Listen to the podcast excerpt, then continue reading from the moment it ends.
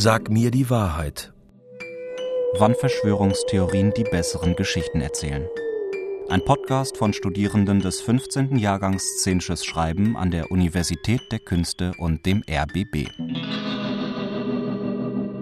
Wie man eine Hexe wird von Lena Reisner mit Janine Ortiz. Ich bin Lena Reisner. Ich studiere szenisches Schreiben. Das kann man so nur an der Universität der Künste Berlin studieren. Das ist eine Ausbildung für DramatikerInnen. Wir schreiben Theatertexte und Hörspiel, Drehbuch und alle anderen Formen von Texten, Prosa, Lyrik. Und ich spreche hier heute mit Janine Ortiz. Janine ist Dramaturgin am Schauspiel Düsseldorf und hat dort 2017 die Inszenierung von Arthur Millers Die Hexenjagd in der Regie von Evgeny Titov begleitet. Hallo Janine. Hallo Lena, grüß dich. Ähm, und du bist auch als Schriftstellerin tätig. Und zwar äh, veröffentlichst du unter einem Pseudonym auch Genre-Literatur im Bereich Horror und Urban Fantasy. So ist es, aber Schriftstellerin wäre vielleicht dann etwas zu hoch gegriffen. Es handelt sich um Groschenromane. Okay, das finde ich total spannend. Wie bist du dazu gekommen? Ach, eine lebenslange Liebe zur Fantasy-Literatur und zu allem Übersinnlichen und Fantastischen. Und dann natürlich einfach der Wunsch, sich neben dem Studium was dazu zu verdienen und der große Wunsch zu schreiben. Und da bietet der Groschenroman eine großartige Starthilfe, um sich ans Schreiben ranzutasten, weil es gibt nämlich ganz enge Regeln und Regularien, innerhalb derer ein solches Heft verfasst werden muss. Und ähm, je mehr Regeln man hat, desto mehr kann man sich konzentrieren. Also man kann ganz viel lernen fürs eigene Schreiben beim Verfassen eines solchen Heftchens.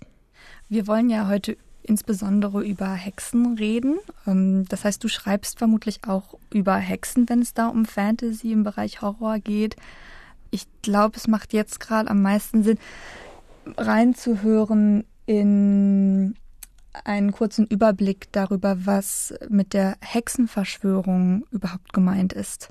Sehr gern.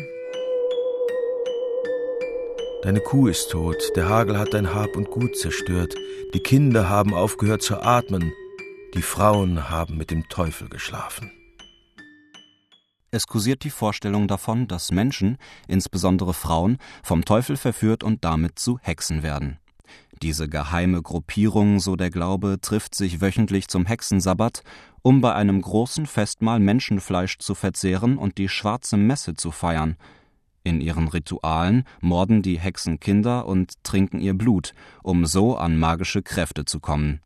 Diese Zauberkraft ermöglicht es ihnen, Krankheiten und Naturkatastrophen sowie Fehlgeburten auszulösen. Auch können die Hexen männliche Geschlechtsorgane verschwinden lassen und unschuldige Menschen mit ihren Zaubertränken töten. Das Tückische dabei Hexen täuschen vor, fromme Christen und ehrbare Bürger zu sein und haben sich angewöhnt, ihre Machenschaften im Geheimen oder bei Nacht auszuführen. Ihre Verbrechen lassen sich nur sehr schwer beweisen, und so könnte die alte Frau von nebenan, deine beste Freundin, oder wer weiß, sogar deine eigene Mutter mit dem Teufel bereits einen Pakt geschlossen haben. Warum die Frauen, habe ich mich da gefragt und bin natürlich nicht darum gekommen, den Maleus Maleficarum, den Hexenhammer von Jakob Sprenger und Heinrich Institoris, ähm, ich sag mal, durchzublättern, weil lesen ist schwierig bei diesem Buch, denn es ist eigentlich eine ja frauenverachtende Anleitung dazu, wie man Hexen aufspürt und verurteilt. Hast du ähm, dich da auch mal mit beschäftigt? Ja, klar, das ist natürlich ein extrem düsteres Kapitel und wenn man das liest selbstverständlich spielen männliche Fantasien über Weiblichkeit und Sexualität eine ganz, ganz große zentrale Rolle. Ich glaube aber, es ist nicht der einzige Beweggrund, der bei den Hexenverfolgungen eine Rolle gespielt hat. Und ich glaube, wenn man auf die Geschichte des Hexenwahns oder der Hexenverfolgung schaut, dann kann man ganz deutlich sehen, dass bedrohte Gesellschaften, wo Kriege, Hungersnot oder ähnliche Extremsituationen herrschen, dass die Hexereiverbrechen härter abstrafen. Mhm. Ich kann das so weit zuspitzen, dass ich ähm, einen Menschen, der von mit Hexerei zu tun hat, als so böse wahrnehme, dass ich den gar nicht mehr als Menschen ansehen kann. Und dann habe ich natürlich auch kein Problem damit, den zu foltern, zu teeren, zu federn, zu rädern, zu verbrennen und sonstiges. Und ich glaube, dass sich eben nicht die Männer der katholischen Kirche irgendwann hingesetzt haben und gesagt haben, um uns die Welt zu erklären, ähm, suchen wir uns jetzt dieses Modell Hexe aus, sondern ich glaube, dass es eine ähm, durch Rituale, die es natürlich auch in der Kirche gibt und durch einen gewissen Geisterglauben, der lange tradiert ist, stattgefundene Zuspitzung. So würde ich es beschreiben. Ja, das ist total spannend. Also der Maleus Maleficarum, der sogenannte Hexenhammer, wurde übrigens hier ganz in der Nähe, in der Nachbarstadt von Düsseldorf, an der Universität Köln approbiert im späten 15. Jahrhundert und versammelt, du hast es ja schon wunderbar angesprochen, die meisten Hexereifantasien jener Zeit. Also richtiggehend ein Hexenkompendium. Und zentrale Figuren sind hier nicht nur Frauen im Allgemeinen, sondern vor allen Dingen alte Frauen, wenn man da dann doch mal ganz genau nachliest. Alte Frauen, Bettlerinnen, Kranke, also diejenige innerhalb einer Gesellschaft, die am wenigsten Alliierte haben. Und ich glaube, wenn man sich erstmal hysterisch darauf eingeschossen hat, dass es jetzt richtig ist, in einer Gesellschaft aufzuräumen, in Anführungszeichen, dann setzt man eben am schwachen Punkt an. Und das sind diese Frauen, also diejenigen, die innerhalb einer dörflichen oder städtischen Gemeinschaft die wenigsten Verbündeten haben. Und ganz oft standen da eben auch finanzielle Aspekte im Vordergrund, denn oft war es so, so eine Hexenverfolgung begann mit den verarmten Außenseiterinnen, also denen, die betteln mussten, und endete dann aber bei reichen Witwen. Und das war ja im Mittelalter selbstverständlich auch der Fall, dass Männer vor ihren Frauen starben und dass Frauen beispielsweise einen reichen Hof geerbt haben und so weiter, den dann verwaltet und betrieben haben und dass das dem einen oder anderen ein Dorn im Auge war. Und dann sagte man eben, das ist eine Hexe und damit wurde das Land wieder frei für eine männliche männlich-patriarchale in Besitznahme. Ich glaube, das hat eine große Rolle gespielt, neben diesen, was einem zuerst in den Sinn kommt, ja, Fantasien über Sexualität und Weiblichkeit, die da irgendwie gefährlich sein könnte. Ja, da landet man natürlich automatisch bei Silvia Federici. Das ist eine italienische Soziologin, die mit Caliban und die Hexe darüber geschrieben hat, also über die Hexe als Symbol für den weiblichen Widerstand geschrieben hat. Also es gab ja bereits in den 1970er Jahren im Zuge der Frauenbewegung Versuche, den Begriff der Hexe positiv umzudeuten. Ich glaube, dass es nur teilweise gelungen ist, weil es einfach Jahrhunderte gegeben hat, in denen die Hexe oder der Hexer mit dem absolut Bösen identifiziert wurde. Und meiner Meinung nach ist es ein ähm, steiles Unterfangen, einen Begriff so umdeuten zu wollen. Aber der Versuch ist auf jeden Fall löblich, würde ich mal sagen. Ja, absolut. Also ich sehe das ähnlich. Ich finde es auf jeden Fall spannend, was sie, ähm, was sie schreibt. Also ein Zitat von ihr, die Hexe war die Kommunistin und Terroristin ihrer Zeit. Die Hexenjagd das Mittel, mit dem die Frauen in Europa für ihre neue soziale Rolle erzogen wurden. Also sie sieht eine Korrelation ähm, zwischen dem Aufkommen von Kapitalismus und der Hexenverfolgung.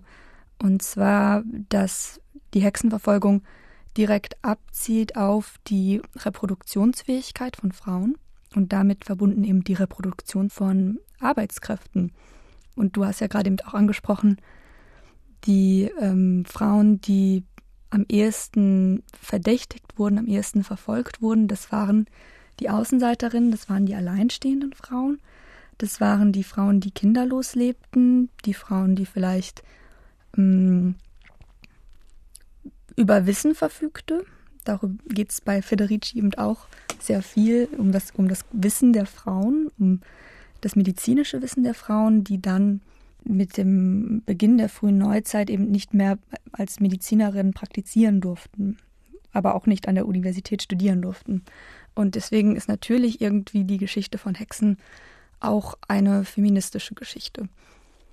Mm, jetzt sind wir ja beide Theatermacherinnen und beschäftigen uns damit, wie man für die Bühne Geschichten erzählt.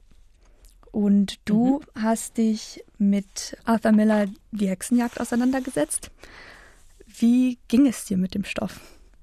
Ich finde, es ist ein großer aufklärerischer Stoff und eines von diesen Stücken, an denen man einfach nicht vorbeikommt. Und für mich erzählt es im Wesentlichen die Geschichte von jemand, der sich um den Preis des eigenen Lebens gegen eine Welt stellt, also gegen die gängige vorherrschende Meinung. Und das ist eine Geschichte, die immer wieder inspirieren kann, weshalb ich denke, dass dieses Werk auch in Zukunft so schnell nicht von den Spielplänen verschwinden wird. Mm, ich fand das Stück auch wahnsinnig gut geschrieben, gut gebaut und trotzdem war es für mich schwer auszuhalten teilweise, weil die Frauenfiguren ja doch irgendwie oberflächlich bleiben. Also man hat Abigail, die da als femme fatale und die nicht über ihren Liebesschmerz hinwegkommt und die eine Frau ist in einer Machtposition. Diese Macht allerdings ähm, ja dazu nutzt, andere Frauen anzuschwärzen und zum Tode verurteilen zu lassen. Und dann gibt es im Gegensatz dazu Elisabeth, die Frau von John Proctor, die ihm zwar hinter verschlossenen Türen sehr wohl ihre Meinung sagen kann und sehr wohl sagen kann, das war nicht in Ordnung, dass du mich da hintergangen bist. Das tut sie allerdings nicht, sobald die beiden in Gesellschaft sind. Und es wird ganz klar deutlich, inwiefern Männer in dieser Geschichte eigentlich weiterhin die Machtposition haben und spannend ist dann auch, dass ja vorher die ganze Zeit Frauen verurteilt wurden, aber erst als John Proctor, der Held dieser Geschichte, zum Tode verurteilt wird und gehängt wird, ähm, soll man sich als Zuschauerin, als Leserin denken, wow, das ist schlimm. So habe ich das gelesen, aber ich bin da auch gerne bereit, drüber zu diskutieren. Also das wäre, glaube ich, eine ganz, ganz schlimme Hexenjagd, wenn man das so inszenieren würde, wie du gerade vorschlägst. Also der Text bietet dann doch so einiges mehr. Also jetzt gerade auf die Figur der Abigail, um da mal anzusetzen, das ist nicht nur eine femme fatale, sondern das ist auch eine Weise.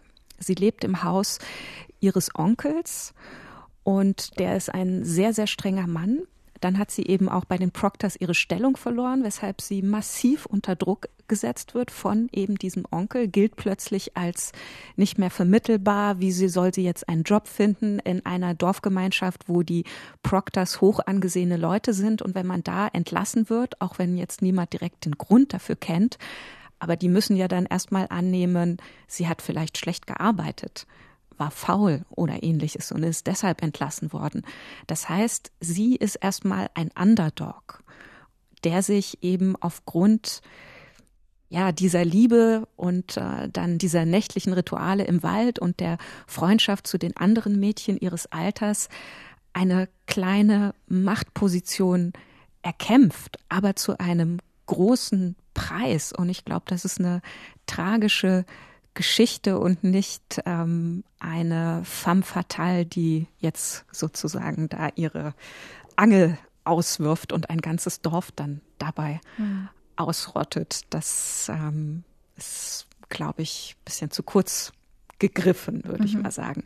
Ich habe mich nämlich sehr viel damit beschäftigt, wie man die Geschichte der Hexenverfolgung aus der Perspektive von Frauen beziehungsweise von Frauen, die als Hexe beschuldigt werden oder als Hexe gelesen werden, mm, wie man die aus dieser Perspektive erzählen kann und habe daraufhin eine kurze Erzählung geschrieben und in die wollen wir jetzt mal gemeinsam reinhören. Ah, unbedingt. Ich freue mich.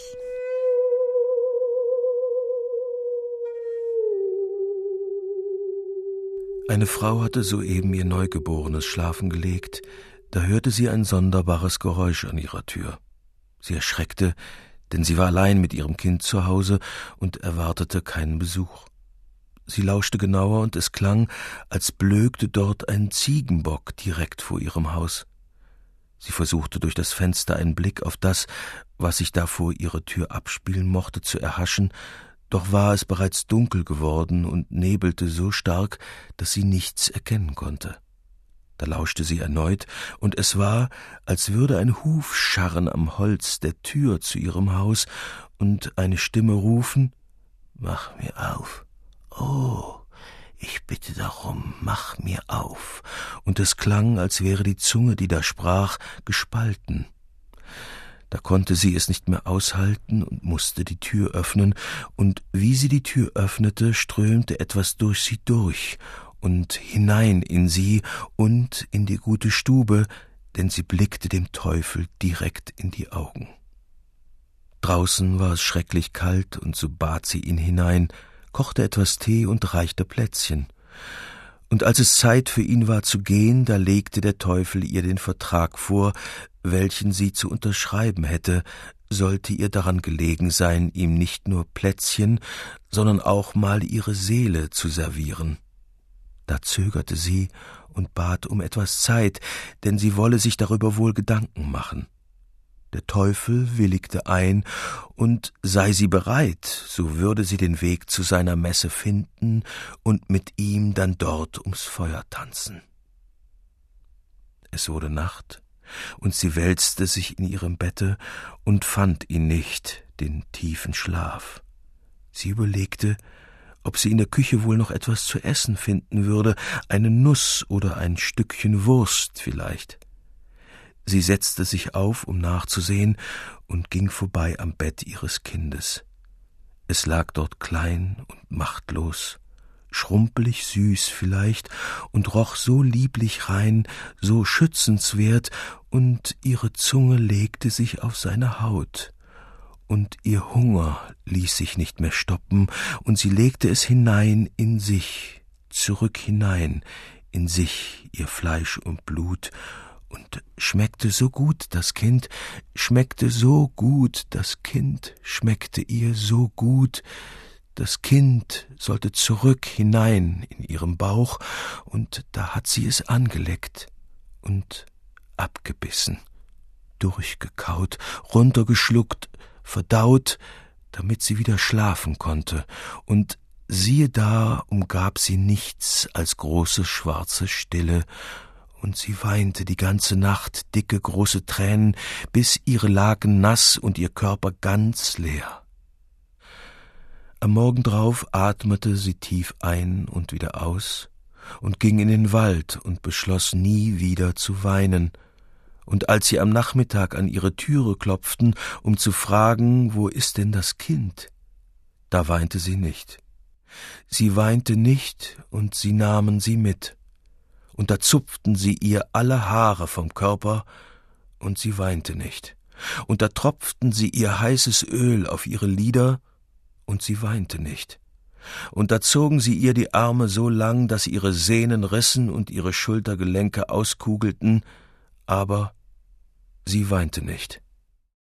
Was mir an deiner Geschichte so gut gefällt, ist, dass dieses ja typischerweise Hexen, aber es ist auch ganz klassisch seit dem Mittelalter ein Vorurteil gegen Jüdinnen und Juden, dass sie ihre Kinder essen. Also da überkreuzt sich das auf ungute Weise mit dem Antisemitismus.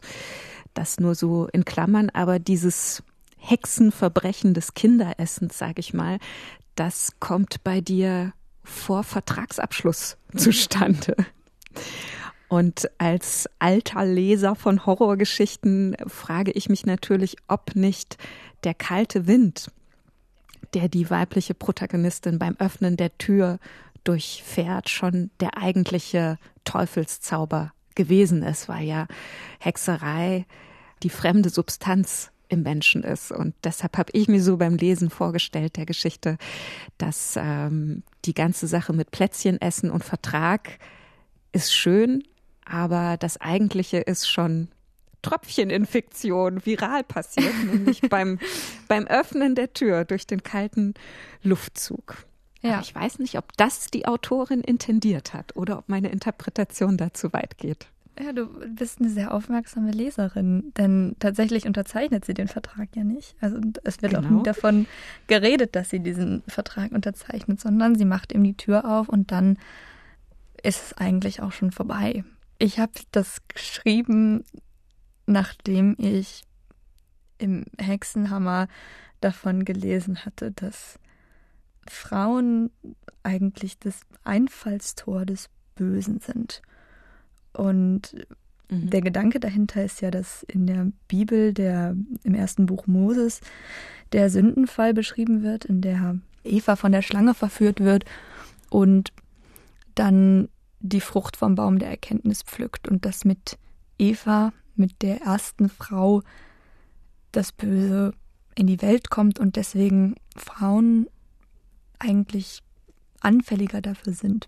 Also ich glaube, zum Hexenszenario, das blendet deine Geschichte so ein bisschen aus. Das ähm, muss ich mir dann vorstellen. Mhm. Gehören irgendwie immer beengte Verhältnisse, aus denen ich ausbreche. Also vielleicht kann man heutzutage der modernen Gesellschaft schon sagen, ein Kind groß zu ziehen ist eine derartige Herausforderung, organisatorisch, finanziell in Bezug auf die eigene berufliche Laufbahn, dass das manchmal wie ein Gefängnis wirken kann und diese das was der Teufel ja dann immer klassischerweise anbietet das ist ja Exzess und Sprengen von Grenzen. Also tanzen auf dem Blocksberg äh, Orgien Drogenkonsum Genuss äh, ja alles schrankenlos und in Fülle. Und das wird ja auch hier bei dir in Aussicht gestellt der Tanz auf dem Blocksberg. Ja, das ist total spannend, dass du sagst, sie wird erstmal nur als Frau wahrgenommen in der Geschichte, nicht unbedingt als Hexe. Wie wird eine Frau in einer Erzählung zur Hexe? Hm. Also wie gesagt, es gibt diejenigen, die mit Selbstzuschreibungen operieren, also die Magie praktizieren und damit Folgen im realen Leben zeitigen. Und dann gibt es eben die diejenigen, die mit einer Fremdzuschreibung zu kämpfen haben. Also wo gesagt wird, du bist eine Hexe. Da muss man, glaube ich, äh, unterscheiden oder das sind zwei Arten, wie man damit umgehen kann. Und dann gibt es natürlich noch den ganzen großen Bereich der fantastischen Literatur oder der übersinnlichen Literatur, wo das eben einfach möglich ist und als gegeben in der fiktionsinternen Realität angenommen wird, dass es Hexen gibt und dass sie über Kräfte verfügen. Ja, ich finde es unglaublich schwer, damit dramatisch umzugehen. Ähm, das Schreiben über Hexen, da geht man natürlich als allererstes, liest man sich Märchen durch und landet dann aber relativ schnell auch bei Fantasy-Literatur und mittlerweile ist die Hexe absolut in der Popkultur angekommen. Also Harry Potter, die Serien Charm, Buffy, Bibi Blocksberg, die Hexe ist. Aber Buffy ist uh, The Vampire Slayer. Ja. Also, obwohl da kommt eine Hexe da vor. Da kommt auch eine Hexe drin vor, ne? Okay, okay, I give you that. Sorry, sorry. Ja, aber jetzt können wir gerne ein bisschen nerden. Ähm, die Hexe Unbedingt. im Fantasy-Genre was findest du vielleicht auch als Autorin spannend an der Hexe? Also ich bin groß geworden mit John Sinclair und ich fand das schon eine durchaus fortschrittliche Serie, auch wenn man das vielleicht ähm, auch an anderen Stellen wieder in Frage stellen kann. Aber da gab es ja immer schon Hexen beziehungsweise hexenhaft gezeichnete Frauen, also entweder dem Klischee der gefährlichen Alten entsprechend oder dem Klischee entsprechend eine schöne junge Frau, zunächst unschuldig wirkend, aber unter der Oberfläche brodelt das Böse und sie ist eine große Verbrecherin. Aber es gab immer auch die guten Hexen bei John Sinclair, die Helferinnen, die dem Helden dann zur Seite standen und auch ähm, ja, eigene Abenteuer erleben konnten. Das war im Bereich, sage ich mal, der ähm, Unterhaltungsliteratur immer schon möglich. Und das fasziniert mich auch nach wie vor, dass man diese Figuren in beide Richtungen interpretieren kann. Und äh, je mehr Zeit verstreicht, desto mehr kommt auch in Richtung von Empowerment. Was kann ich mit den Hexen heute dramatisch erzählen? Also mich würde eine weibliche Perspektive interessieren. Aber ich glaube, es ist gar nicht so leicht, die Geschichte von Opfern aufzuschreiben. Absolut. Also wenn du jetzt, wenn du jetzt sagst, äh, dir geht es tatsächlich zum Beispiel darum, die historischen Hexenprozesse zum Anlass zu nehmen, eben mal nicht über die Verbrechen der männlichen Priester zentral zu berichten oder der Männer, die da die Frauen unterdrücken und verfolgen, sondern das aus Sicht der Frauen zu beleuchten, dann ist das schwierig. Zum einen, weil es keine Quellen gibt, weil man sich ganz viel imaginieren muss, weil Schrift lag in den Händen der Männer und wir können im Hexenhammer blättern und können uns vorstellen, wie sich die Frauen gefühlt haben, aber es gibt eben keine Dokumentation außer die der Täter.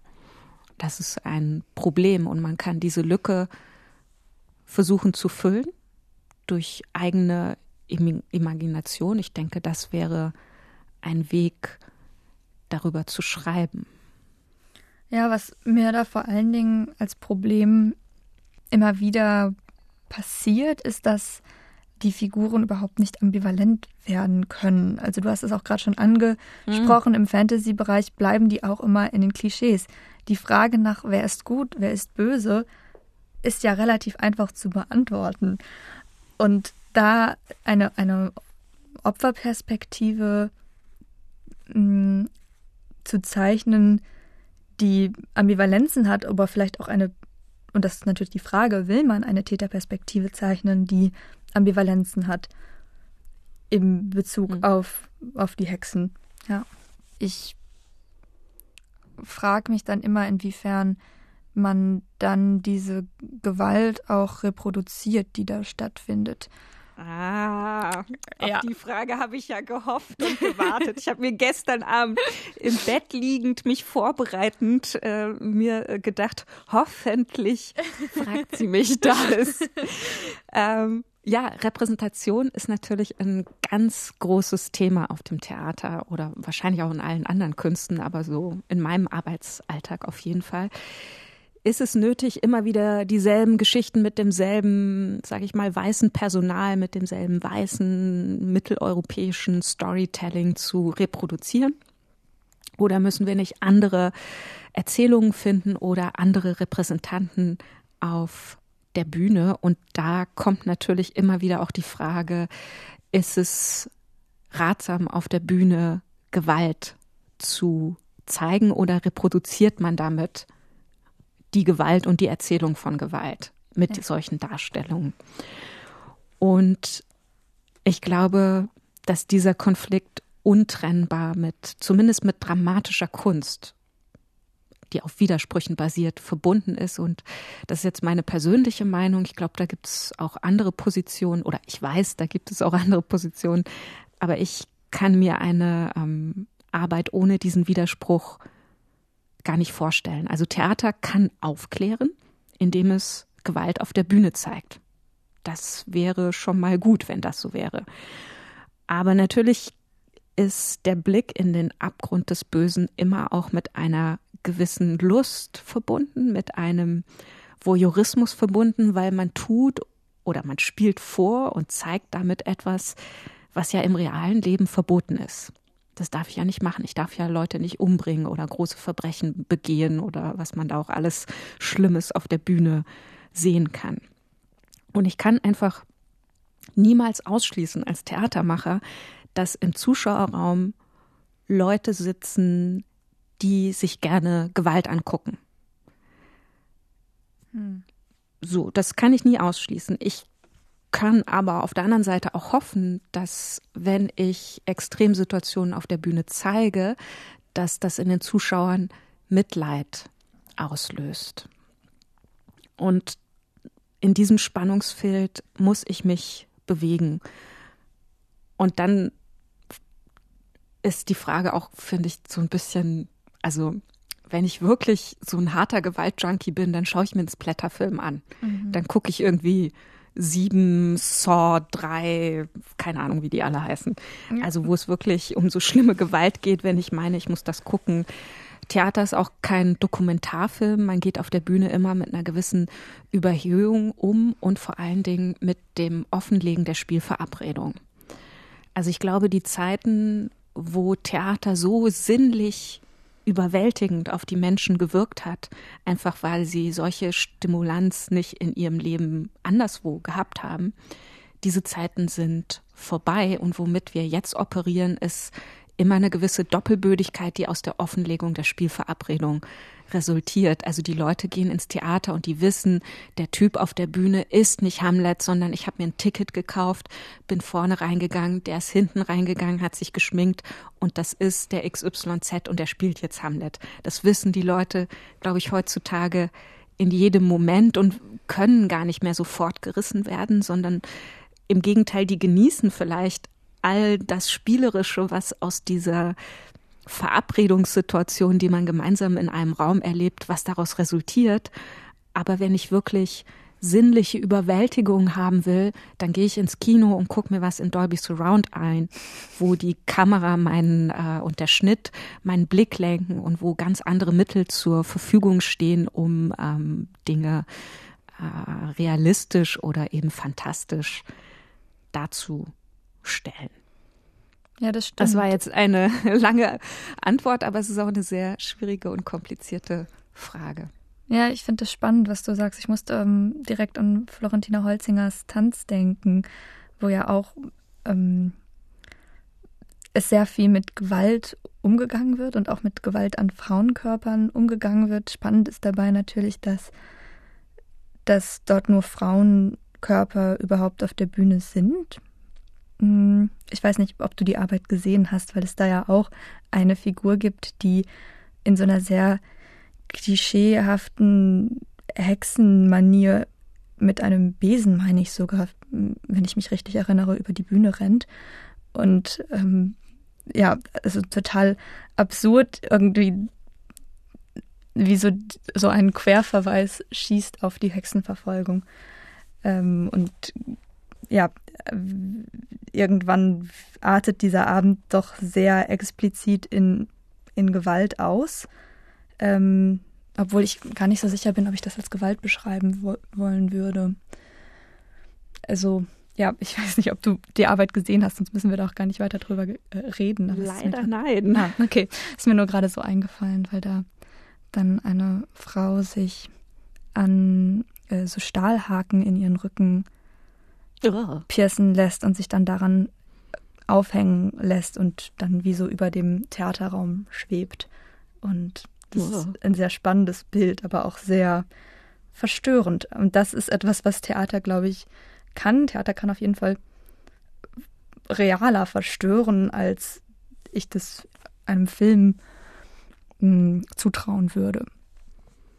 Das ist ein, finde ich, sehr guter Punkt weshalb ich ein großer Freund auch bin des Exzesses auf dem Theater, weil ich selbst kann mich auch nach Jahren in diesem Beruf nicht der Faszination entziehen, wenn Schauspielerinnen und Schauspieler sich auf der Bühne einem Exzess hingeben, der ja real stattfindet. Das kann man ja nicht spielen. Also die, mhm. die Anstrengung, die, das sich hineinwerfen in eine Aufführung, das passiert ja tatsächlich. Und äh, das ist sicherlich eine große Faszination. Also ich weiß, dass es für mich eine große Faszination ist. Ich bin dir sehr dankbar für das Gespräch erstmal. Vielen Dank, dass ich da dabei sein durfte bei dieser Reihe, weil es ist ein Thema, was mich sehr interessiert und sehr umtreibt. Wir haben jetzt auch lange gesprochen deshalb. Ich wünsche dir da viel Erfolg und vor allen Dingen auch für dein eigenes Schreiben. Ja, danke schön. Ähm, auf jeden Fall vielen Dank und ich bin gespannt auch, was die anderen Folgen, zu welchem Schluss die kommen. Die wird man sicher noch ganz Ja. anderen Theorien. Übrigens auch unter anderem Marilyn Monroe, die ja mit Arthur Miller Sehr gut. liiert gewesen ist. Also ähm, ja, die knüpfen dann vermutlich bei uns an. Sag mir die Wahrheit, wann Verschwörungstheorien die bessere Geschichte erzählen. Ein Podcast von Studierenden des 15. Jahrgangs Szenisches Schreiben an der Universität der Künste und dem RBB. Wie man eine Hexe wird. Von Lena Reisner. Mit Janine Ortis. Es sprachen Philipp Kessel und Bernhard Schütz. Ton Bodo Pasternak und Erik Lehmann. Komposition Sabine Wortmann. Regieassistenz Oliver Martin. Regie und Redaktion Mareike Mage.